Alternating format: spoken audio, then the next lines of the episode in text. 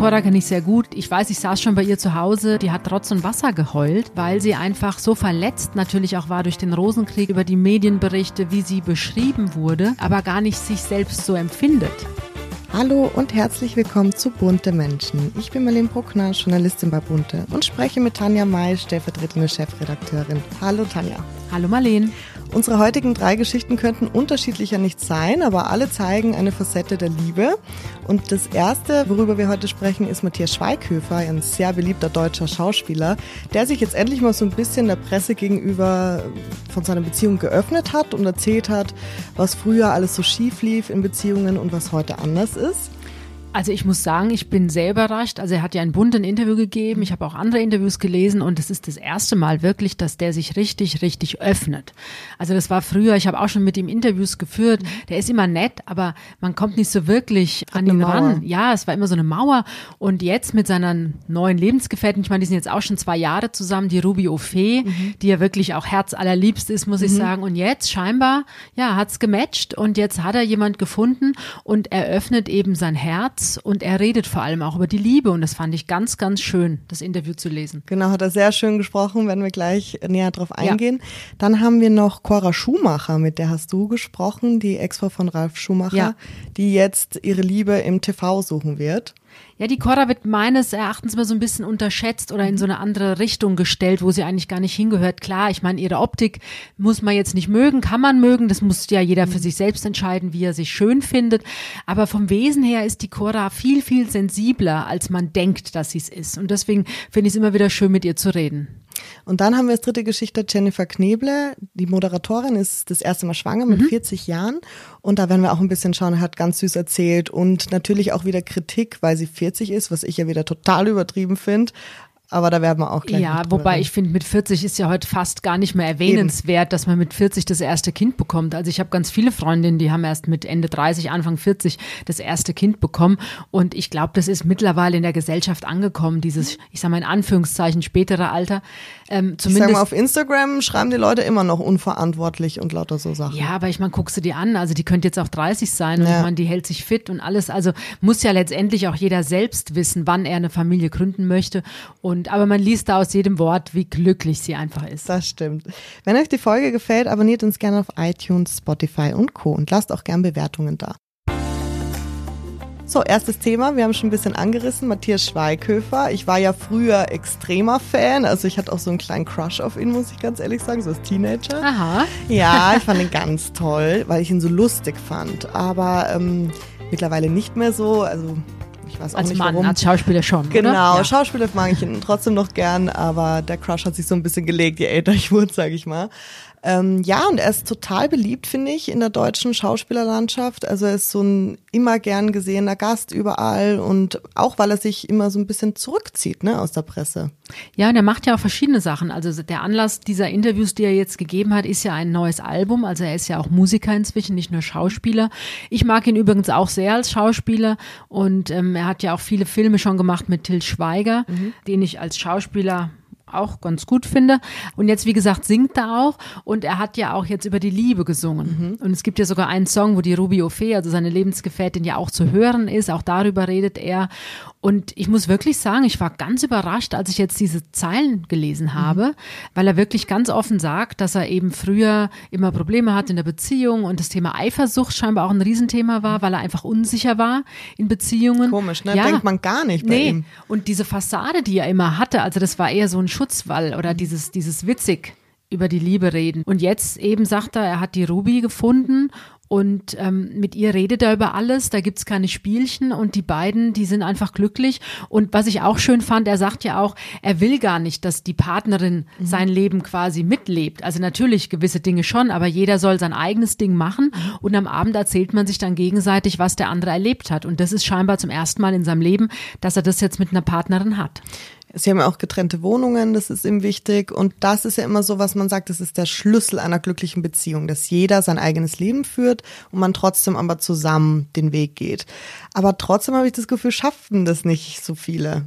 Man also man schafft es in dem Moment, wenn man den richtigen Partner hat. Mhm. Also, also, da glaubst du fest daran. Da glaube ich ganz fest dran. Ich bin ja 20 Jahre älter als du und ich musste das natürlich auch erst begreifen und verstehen. Ja. Und wenn man den richtigen hat, ist es so einfach. Mhm. Und dann muss man nichts diskutieren, da muss man nichts einfordern, da macht man einfach gerne Dinge zusammen. Man freut sich aber auch, wenn der andere was alleine macht und es dann erzählt. Und man freut sich natürlich auch, wenn der andere im Job ja, erfolgreich ist oder wenn er einfach mhm. Freude an dem hat, was er tut. Und wenn man sich da auch nicht jeden Tag sehen kann, man erzählt sich das dann eben und man teilt das. Und es ist ja auch man langweilig, wenn man eigentlich mhm. nichts erlebt, was man dem anderen erzählen kann. Ja, weil man es eh zusammen erlebt hat. Ne? Es gibt ja Paare, die schon sehr aufeinander hängen. Ja, aber ich weiß nicht, ob das oft auch mit Eifersucht zu tun hat. Mhm. Also, dass man denkt, wenn ich jetzt immer mit dem anderen zusammen bin und dann kann der mich ja gar nicht betrügen. Und da mhm. finde ich, fängt es schon an, dass es falsch ist, weil ich meine, ah, dieser Gedanke, warum soll ich jemand betrügen, wenn ich doch glücklich bin und wenn ich genau diesen Menschen will mhm. in meinem Leben? Also warum soll ich den betrügen? Da finde ich, ist eigentlich schon der erste Ansatz, dass so eine Beziehung dann vielleicht doch nicht so perfekt ist, wie man vielleicht nach außen hin Eindruck vermittelt. Er spricht eben auch über Eifersucht, was das für ein nervenzerrendes, wütendes Gefühl ist und dass er das eben auch erlebt hat. Hast du denn Erfahrung mit Eifersucht? Also kennst du, ich kenne es persönlich schon und ich mag das gar nicht. Ich finde es ganz schlimm, wenn man Eifersucht verspürt. Aber meinst du, es hat vielleicht auch was Positives? Ich finde eher, dass es dann doch Unsicherheit zeigt in der Beziehung. Also wenn man sich der Beziehung sicher ist, der Liebe des anderen sicher ist, mhm. dann ist man gar nicht eifersüchtig. Also dann findet man es eher vielleicht ganz lustig, wenn man ähm, oder ja schmunzelt oder zieht vielleicht den Partner auch ein bisschen auf, wenn man merkt, dass andere ihn mhm. ganz toll finden. Also ich habe jetzt gerade, bevor ich jetzt äh, mich mit dir zusammengesetzt habe, habe ich einen Artikel geschrieben über ein Paar, die sich seit über 60 Jahren kennen und er ist auch ein sehr charismatischer Mann und sie hat in vergangenen Jahren immer wieder in den Interviews erzählt, am Anfang hm, hat sie das auch mal so ein bisschen beäugt, wenn andere Frauen ihren Mann gut fanden, mhm. aber irgendwann fing sie dann an, dass sie ihn damit aufgezogen hat und irgendwann sagt sie, hey, ist doch cool, ich habe einen Mann, den andere auch toll finden, aber ich habe ihn. Mhm. So und und das ist eigentlich genau das, finde ich auch, auf das es ankommt. Also den Wunsch, jemand zu betrügen, habe ich ja nicht, wenn ich ihn liebe. Mhm. Ja, es ist auch, wie du gerade gesagt hast, man ist vielleicht auch ein bisschen stolz, dass man einen begehrenswerten Partner hat. Also naja, wer will schon einen hässlichen Partner? Wobei auf der anderen Seite natürlich auch da wieder die Schönheit liegt im Auge des Betrachters. So also jeder findet ja einen anderen Menschen schön und das ist ja auch genau das. Es wäre ja schrecklich, wenn jetzt alle den gleichen Mann oder Typ Mann mhm. gut finden und alle den gleichen Typ Frau. Also dann wäre es schwierig, eine Beziehung einzugehen. Also von daher, ja, finde ich, und das kommt aber auch raus in einem Interview jetzt von Matthias Schweighöfer. Ich meine, er hat eine Lebensgefährtin gehabt, mit der hat er zwei Kinder. Klar, für die ist es jetzt nicht so schön, solche Sätze zu leben, dass ja. er jetzt endlich eine Frau gefunden hat, mit der er wirklich glücklich ist mhm. und wo er die Liebe zulässt und wo er auch vertrauen kann. Das erste Mal in seinem Leben, mhm. in einer Beziehung. Das ist natürlich auch ein harter, harter Satz ja. für die Mutter seiner Kinder. Aber die waren ja immer wieder getrennt zusammen, getrennt zusammen. Also scheinbar hat es ja nicht wirklich so 100 Prozent gepasst, obwohl mhm. sie zwei wunderbare Kinder haben und natürlich auch beide die Kinder lieben und dankbar sind. Mhm. Aber es war scheinbar nicht der Mensch, der ihm geben konnte, was er gesucht hat. Und das gibt ihm jetzt die mhm. Rubio Fee. Was ich mich immer frage, meinst du, dass die Promis dann auch mit ihren Ex-Partnern drüber sprechen? Ich habe da ein Interview gegeben, ich sag da das und das. Das glaube ich vorwarnt? Nein? Nein. Also im Idealfall geht man davon aus, aber ich kann mir das nicht vorstellen, dass das alle machen. Mhm. Also ich weiß, wir haben vor ein paar, vor zwei Wochen waren ja die ersten Fotos Boris Becker mit der neuen Freundin und dem Sohn. Mhm den er ja mit Lilly hat, seiner Nochfrau, im Urlaub. Und ich weiß, wir haben ja die Konferenz darüber diskutiert. Die einen haben gesagt, na ja, muss der jetzt schon die Freundin mitnehmen, wenn das Kind dabei ist? Die anderen haben gesagt, wieso? Ähm, das ist ja jetzt nicht die erste seit der Trennung von Lilly, die er dem Kind vorführt. Und ich habe mir so gedacht, na ja, also der wird ja wohl vorher mit Lilly Becker drüber gesprochen haben, dass er jetzt mit der neuen Frau den Urlaub macht und den mhm. Amadeus mitnimmt. Aber siehe da, er hat es scheinbar nicht getan, weil kaum waren diese Fotos auf dem Markt, hat ja Lilly Becker bei Instagram und auch in englischen Zeitungen gepostet und auch erzählt, wie furchtbar sie das findet, mhm. dass er jetzt schon wieder eine neue Frau mhm. mitnimmt in den Urlaub mit ihrem Sohn und die Frau soll die Finger von ihrem Sohn lassen. Also das zeigt ja, dass er noch nicht mal mit ihr drüber gesprochen haben muss, Stimmt, ja. dass er die neue mit in den Urlaub nimmt. Genauso war es, glaube ich, bei Dana Schweiger und Till Schweiger. Gut, da gab es ja nun regelmäßig neue Partnerinnen, genau. aber ich glaube auch nicht, dass ja, die. Ja, aber sie hat ja eine Biografie geschrieben und dann hat sich Till Schweiger da auch etwas drüber aufgeregt. Ja, wobei da würde ich jetzt, ich meine, Dana und Till, die haben irgendwie scheinbar doch ein gutes Miteinander, sie mhm. haben vier Kinder. Ähm, aber klar, ich da weiß ich nicht, ob er das Buch vielleicht doch vorher gelesen mhm. hat. Das müsste man die beiden nochmal fragen es war ja auch nicht so ganz böse, was sie über ihn gesagt hat, wie es angekündigt war mhm. im Vorfeld. Also von daher glaube ich schon, dass er wusste, über was sie schreibt ähm, weil letztendlich, gerade wenn man ein Buch schreibt, eine Biografie, geht es ja dann auch oft um Persönlichkeitsverletzungen mhm. und es will natürlich auch kein Verlag, dass dann der Ex-Partner, über den mhm. da geschrieben wird, dann Anwälte einschaltet ja, und klar. die ganzen Passagen geschwärzt werden müssen, weil das kostet ein Vermögen für jeden Verlag. Also da ist es nochmal ein bisschen anders. Ich habe ja auch schon zwei Bücher geschrieben, zwei mhm. Biografien. Da muss man natürlich über jeden Einzelnen, ob das jetzt ein Ex-Partner ist mhm. oder ob das jetzt irgendein Prominenter ist, mit dem man oder irgendein Mensch ist, über mhm. den man sich öffentlich äußert, muss man das abklären, ob das ah, okay. okay. ist, weil jeder einzelne dieser Menschen, die in einer Biografie Könnte vorkommen, klagen. können einen Anwalt einschalten, können den Verlag verklagen und das kostet immens viel Geld. Okay. Also es will kein Verlag riskieren. Und was mir auch aufgefallen ist, vor zwei Jahren haben sie sich geoutet sozusagen in Liebesouting. Meinst du jetzt Matthias, Matthias und Ruby? Schweighöfer ja. und mhm. Ruby O'Fee. Und damals war das schon ein bisschen, also es wurde sehr viel geredet drüber, auch wieder wegen dem Altersunterschied, was ich auch nicht verstanden habe. Er ist jetzt 39, sie ist 24 und die wirken aber total, also er sagt ja selber, sie, sie ist schon so weit, dass ja, er sagt, weil sie ist ja als Kind mit den Eltern viel gereist, also die ist ja um die halbe Welt gereist und immer wieder umgezogen mit den mhm. Eltern. Und er sagt jetzt in dem Interview in Bunte, dass sie dadurch, weil sie eben schon so viel gereist ist und so viel erlebt und gesehen hat und wie sie eben auch erzogen wurde, mhm. dass sie trotz ihres jungen Alters in vielen Dingen viel, viel reifer ist und erwachsener ist als er. Mhm. Und das ist für ihn natürlich jetzt auch ganz schön. Also die führen trotz des Altersunterschieds eine Beziehung auf Augenhöhe.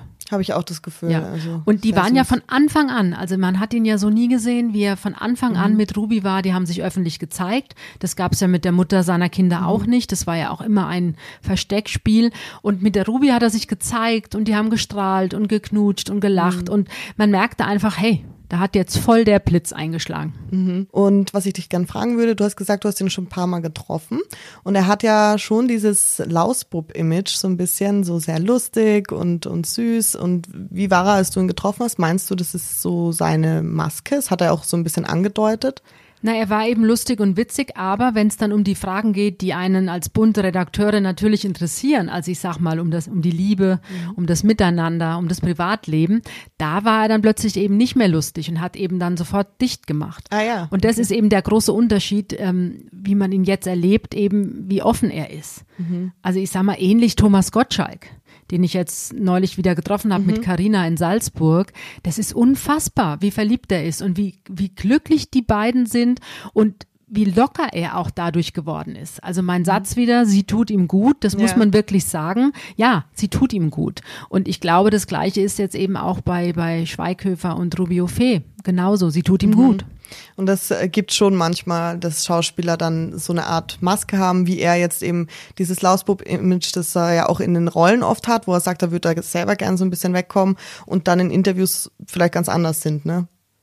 Also ich könnte mir vorstellen, sein nächster großer Film, den er hat, mhm. in dem er mitspielt oder den er produziert, könnte ich mir vorstellen, dass er dann auch eine andere Rolle übernehmen wird und eben nicht mehr immer dieser bisschen ich meine, er war immer so ein bisschen chaotisch, mhm. lustig, liebevoll. Vielleicht ändert er sich jetzt auch ein bisschen als Schauspieler, aber mhm. jetzt steht ja erstmal die Musik im Vordergrund. Genau, er hat ein Album rausgebracht, Hobby heißt es. Das ist natürlich auch interessant, was er sagt. Das ist ja zur Corona-Zeit jetzt mehr oder weniger entstanden und er hat eben die letzten Wochen und Monate genutzt, weil er mehr Zeit hatte mhm. und hat sich mal hingesetzt und hat sich wirklich Gedanken über die Liebe gemacht. Und dass ein Mann sowas erzählt, ist ja auch nicht alltäglich, ist auch schön. Und er sagt, er hat sich so Fragen gestellt, was ist eigentlich die Liebe? Mhm was bedeutet es, wenn ich liebe? Was bedeutet es, wenn ich geliebt werde? Liebe gibt's natürlich in verschiedenen Facetten. Mhm. Also er liebt seine Kinder, er liebt seine Familie, ja. er liebt seinen Job, er liebt Ruby und für jeden Bereich hat er natürlich eine andere Form der Liebe. Mhm. Aber dass er das erzählt, also Hut ab. Finde ich auch sehr schön, gerade von so einem jungen Mann einfach mal zu hören, wie er das sieht.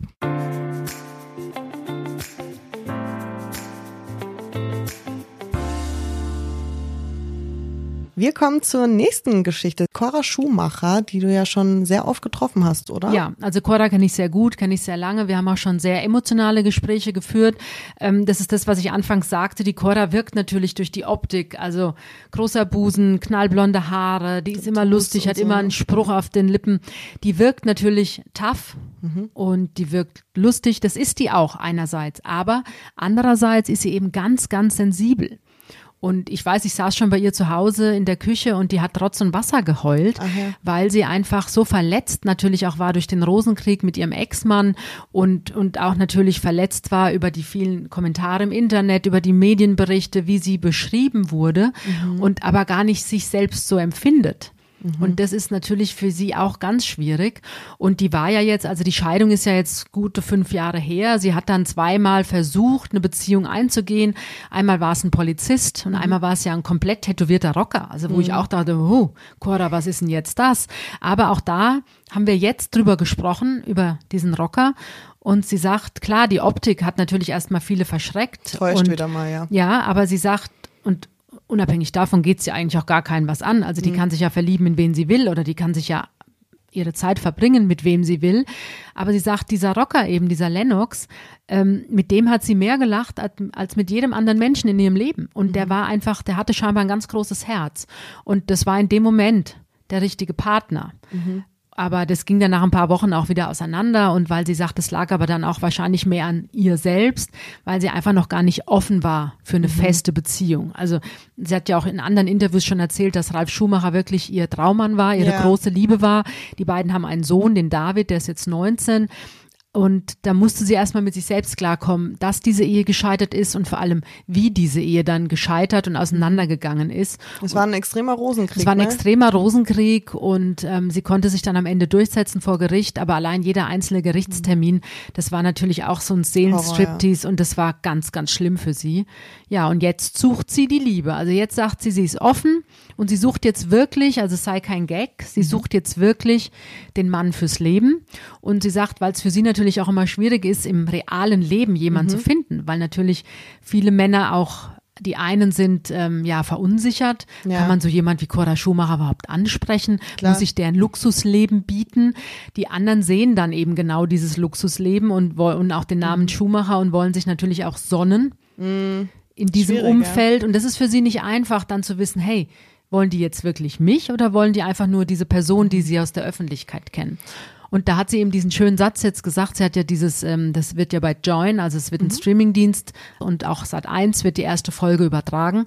Und da sagt sie eben, diese zehn Männer, die da um ihr Herz buhlen, ähm, die sollen nicht nur die Cora Schumacher kennenlernen, sondern auch die Caroline Brinkmann, weil das ist eigentlich ihr Mädchenname. Also so ist sie ja aufgewachsen. Und ich glaube, das sind auch so die beiden Seiten. Auf der einen Seite Caroline, auf der anderen Seite Cora. Finde ich interessant, dass du erzählst, dass sie sehr sensibel auch ist, weil sie wirkt ja wirklich sehr tough. Also ich habe sie auch mal erlebt in diversen Shows und dachte, oh ja, also sie ist ja auch klein, sehr klein, oder? Oder bin ich mir das ein? Ja, die ist so wie ich. Also ich sag Okay. mal, ich bin 1,67. Sie wirkt so sehr. Nein, ich bin 1,68. ähm, aber ich, ich würde mal sagen, Cora ist so groß wie Okay, weil sie ja. wirkt sehr zart und zerbrechlich auch irgendwie äußerlich, obwohl sie dann Tattoos hat und Ja, aber sie ist von der Statur, sie ist schlank, sie ist nicht so groß, aber jetzt auch nicht so klein. Ähm, aber klar, das äußere Erscheinungsbild, Ja. das ist wieder wie, wie so oft im Leben, das überspiegelt dann doch auch so die inneren Werte. Und das passt bei ihr, also bei ihr ist es extrem, bei ihr geht es extrem auseinander, diese Optik und die inneren Werte. Ich finde den Schritt aber mit der Liebessuche ins Fernsehen zu gehen auch, ja, mutig auf der einen Seite. Auf der anderen Seite frage ich mich natürlich, wie echt kann das denn immer sein? Also das frage ich mich immer, wenn ich Bachelor schaue Ja. oder sonstiges, weil die Kameras sind ja ständig auf dich gerichtet. Wie kannst du dich ja so gut und intensiv unterhalten mit jemandem, wenn du die ganze Zeit weißt, du wirst dabei beobachtet? Also die Teilnehmer sagen immer, sie können es total abschalten. Ich war noch nie in der Situation. Was glaubst du? Wie echt kann das sein? Das habe ich die Cora natürlich gefragt, weil ich weiß ja, die Staffeln sind alle schon abgedreht. Also die Folgen, Entschuldigung, die Folgen sind alle schon abgedreht. Ähm, und es kann theoretisch schon sein, dass sie ihr Herzblatt gefunden hat. Aber das darf sie natürlich jetzt nicht verraten. Also das werden wir erst im Oktober erfahren. Das Einzige, was sie sagen durfte, ist, dass man sehr überrascht sein wird, weil ähm, man sie da eben von dieser anderen Seite auch erlebt und auch, es war für sie überraschend zu sehen, wie die Männer sich bemühen eben. Und sie sagt, hey, ich brauche keinen Mann, der mir Luxus bietet. Ich habe ein schönes Haus, ich habe ein großes Auto, ich habe mein Auskommen, also ich kann meinen Kühlschrank füllen. Dafür brauche ich keinen Mann, sondern sie sucht einen Mann, der ihr Verlässlichkeit bietet, der ihr Ehrlichkeit bietet und eben einen Partner, also eine Partnerschaft. Das sucht sie. Wenn man ehrlich ist, ist es ja auch ein unfassbarer Ego-Booster, oder? Wenn zehn Männer da sind, nur um dich kennenzulernen. Ich glaube auch, also so klang sie und sie sagt, sie genießt es jetzt einfach mal und man wird eben, sie sagt das mehrfach, man, sie sagt immer, man wird überrascht sein, was man da sieht und sie hat, egal ob das jetzt die Liebe ist, die sie da gefunden hat. Sie sagt, sie hat auf jeden Fall wieder zu sich selbst gefunden. Und das zeigt ja, dass sie scheinbar mit dieser Situation mit den Kameras da in diesem Love House zurechtkam, weil sie sagt, das war für sie das Wichtigste, die Erkenntnis, sie ist wieder ganz bei sich. Mhm. Und sie ist vor allem offen. Und sie sucht wirklich den Mann fürs Leben. Ich habe sie auch gefragt, wenn es der richtige ist, ob vielleicht noch mal ein Baby geplant sei. Da mhm. hat sie mhm. dann laut gelacht, weil sie sei ja schon 43. Sie sagt, na ja gut, wenn dann jetzt. Also mhm. ne, drei Jahre muss sie dann nicht mehr warten.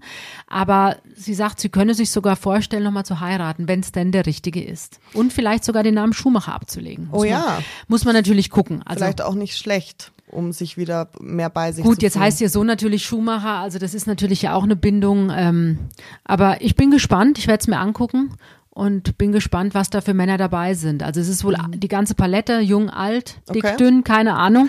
Ich bin gespannt. Schaltet auf jeden Fall ein, Cora's House of Love ab 21. August und auf Join und Sat1. Genau.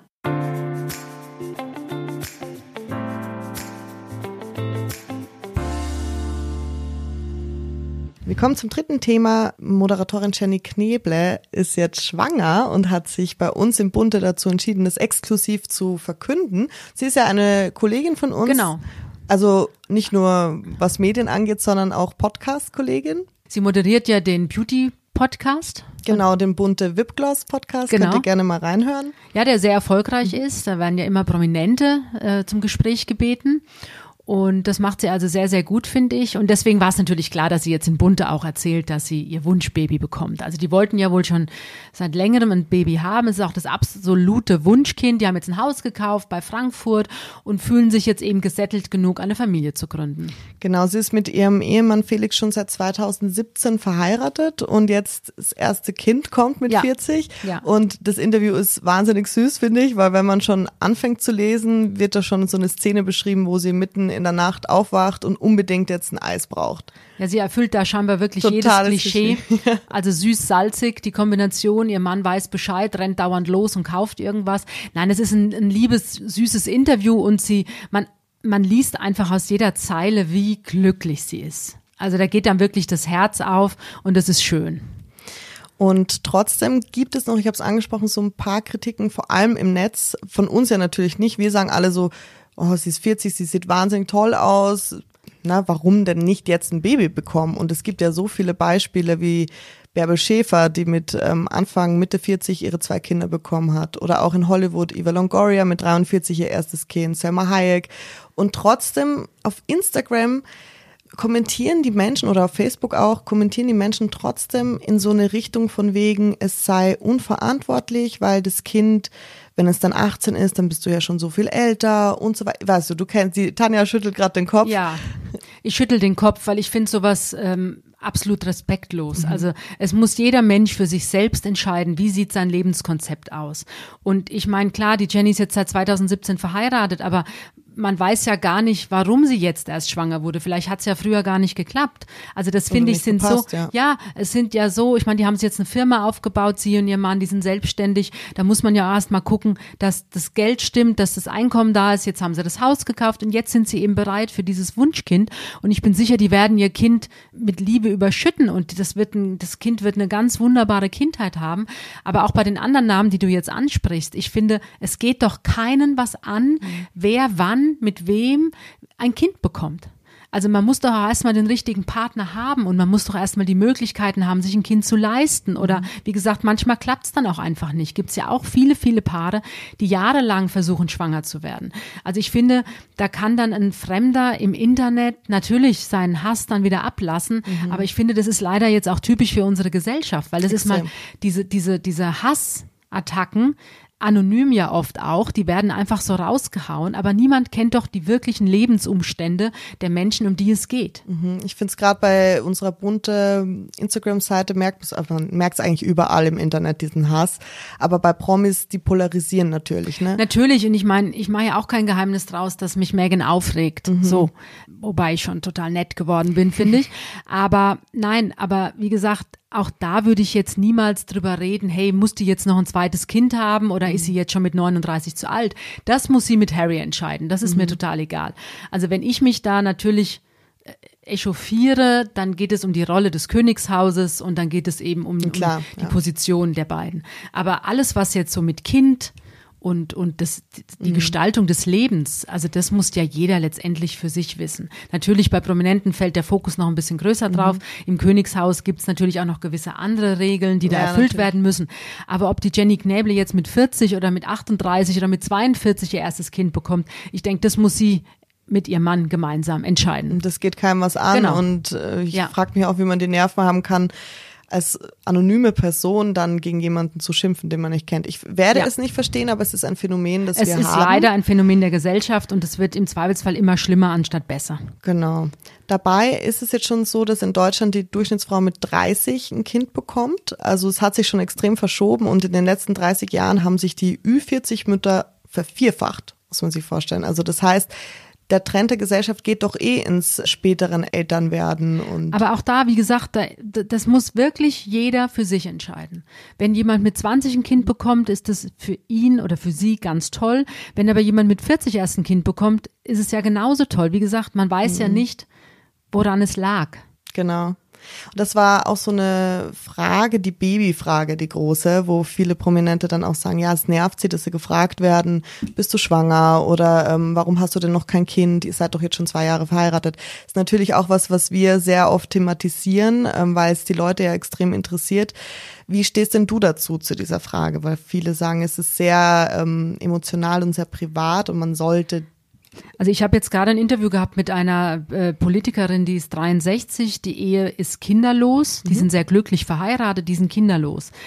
Ähm, dann haben wir wirklich ganz am Ende des Gesprächs drüber gesprochen, weil ich habe ja auch keine Kinder und da haben wir dann drüber gesprochen, wie ist es und warum. Aber da bin ich immer ganz vorsichtig. Also ich würde jetzt nie ein Gespräch eröffnen mit der Frage, ach, Sie haben keine Kinder, woran liegt denn das eigentlich?